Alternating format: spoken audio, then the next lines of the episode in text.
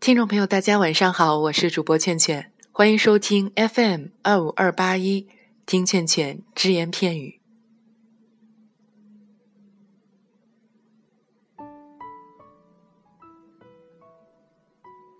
当我们在深夜里孤独的走在陌生的路上，感到恐惧的时候，第一时间会想到什么？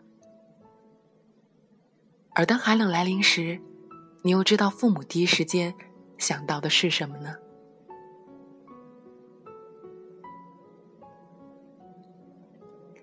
洛小姐赶上最后一班车的时候，已经是晚上十点多了。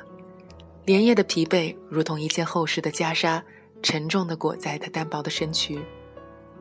一上了车，便瘫在了座位上。整辆车空荡荡的，只剩下她和司机二人。恍惚的荧光灯在灰暗的空间里微微的闪烁着光。他把一叠厚厚的文件袋放在了旁边座位上。缓缓地叹了一口气，急促呼吸的声音如同野草燃烧的细微声音一样疲弱。此时的城市早已被深沉的夜色全部笼罩，寒风一直吹拂着路边的白杨，晃动细碎的树叶，仿佛是老人嘴里颤抖着却吐不不出的记忆。这几天，洛小姐都是公司里最后一个离开的。每天抱着堆积如山的文件，在窄小的办公室里不停地敲打着键盘，一直加班到十点多。最近主管嫌弃他业绩差，故意吩咐他很多的工作。每次在他身边经过的时候，总用不满意的脸色瞥他一眼。今天早上的时候，头脑昏花的他在写账单的时候，居然把美元写成了人民币，害得会计部的人折腾了一个早上。主管当着众人的面，目光指着着他，狠狠地批评了一顿。坐在窗边的洛小姐，一想到早早上主管向她发飙的事，脑海里便浮现了主管那张晦暗而毫无色彩的脸皮。她打开窗透透气，看着窗外逝去的风景，一直发呆，眼睁睁看着整个城市沉到地平线下。一股莫名的孤独，如同涌泉般浸满着他的胸腔。这样的生活会持续多久呢？他靠着床边呢喃着。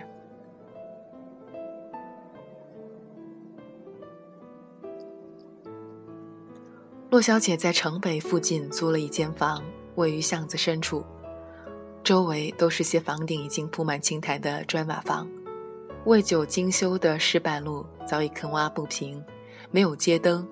这里的人都是摸黑走路的，若不是白天，晚上几乎看不到路。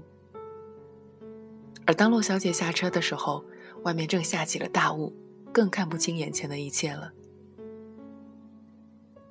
多少个晚上，每当走在这座孤独而陌生的城里，洛小姐都会感到特别的孤独，特别的想念远方的家。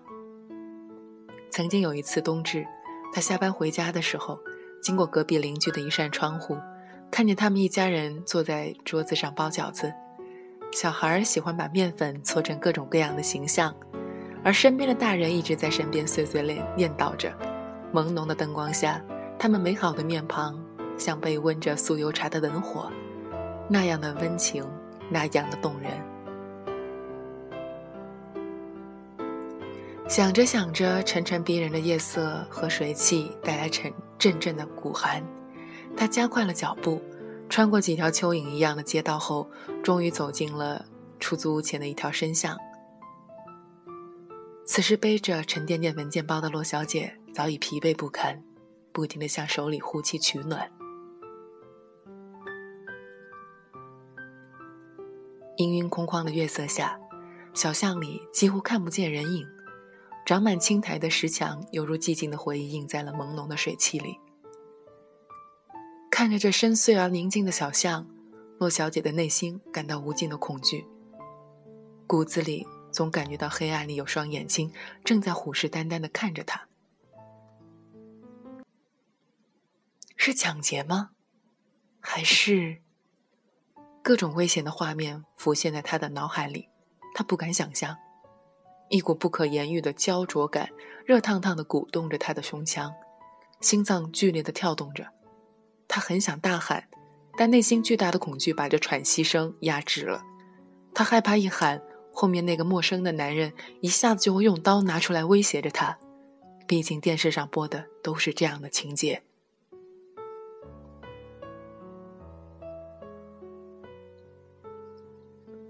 他感到自己的身体和灵魂就像一根细长脆弱的骨头，快要被空气中那双邪恶的眼睛所轻易折断。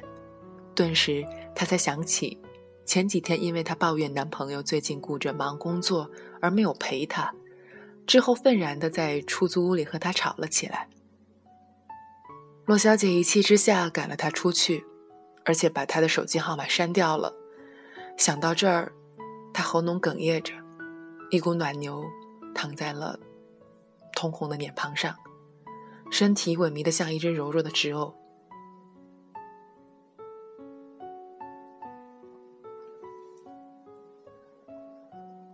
就在洛小姐打开手机准备联系别人的时候，诡异的低语、压抑的喘息声，窸窸窣窣的传来。后面陌生男人的步伐显然加快了，他内心仿佛听到了一句话：“你敢乱动的话。”我就不客气了，该怎么办？他内心重复的呼喊着。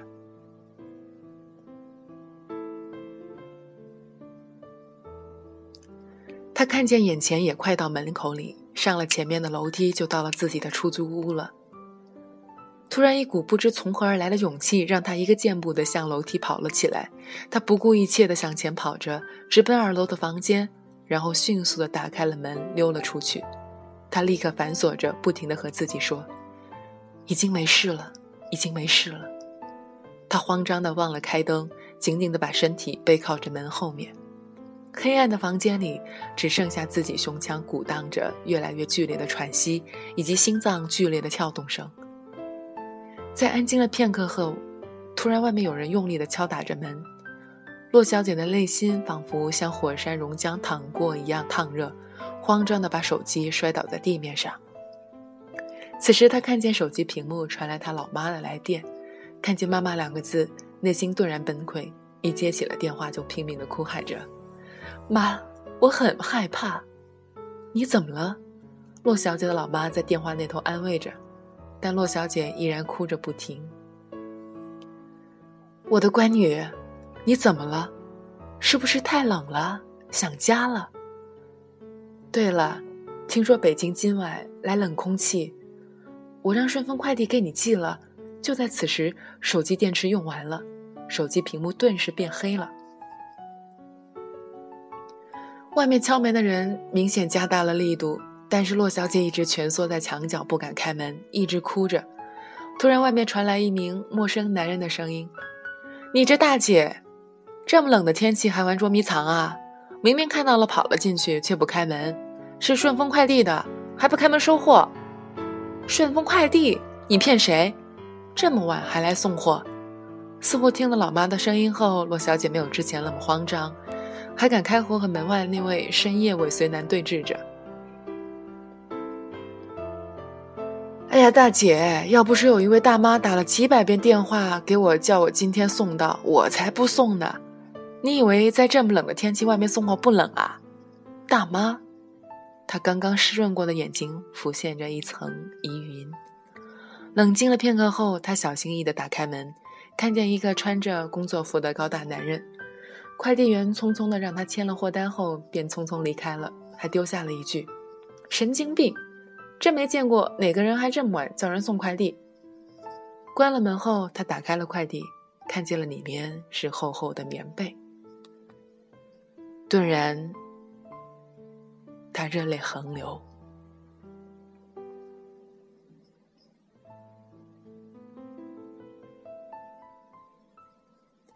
感谢您的倾听，下期节目再见。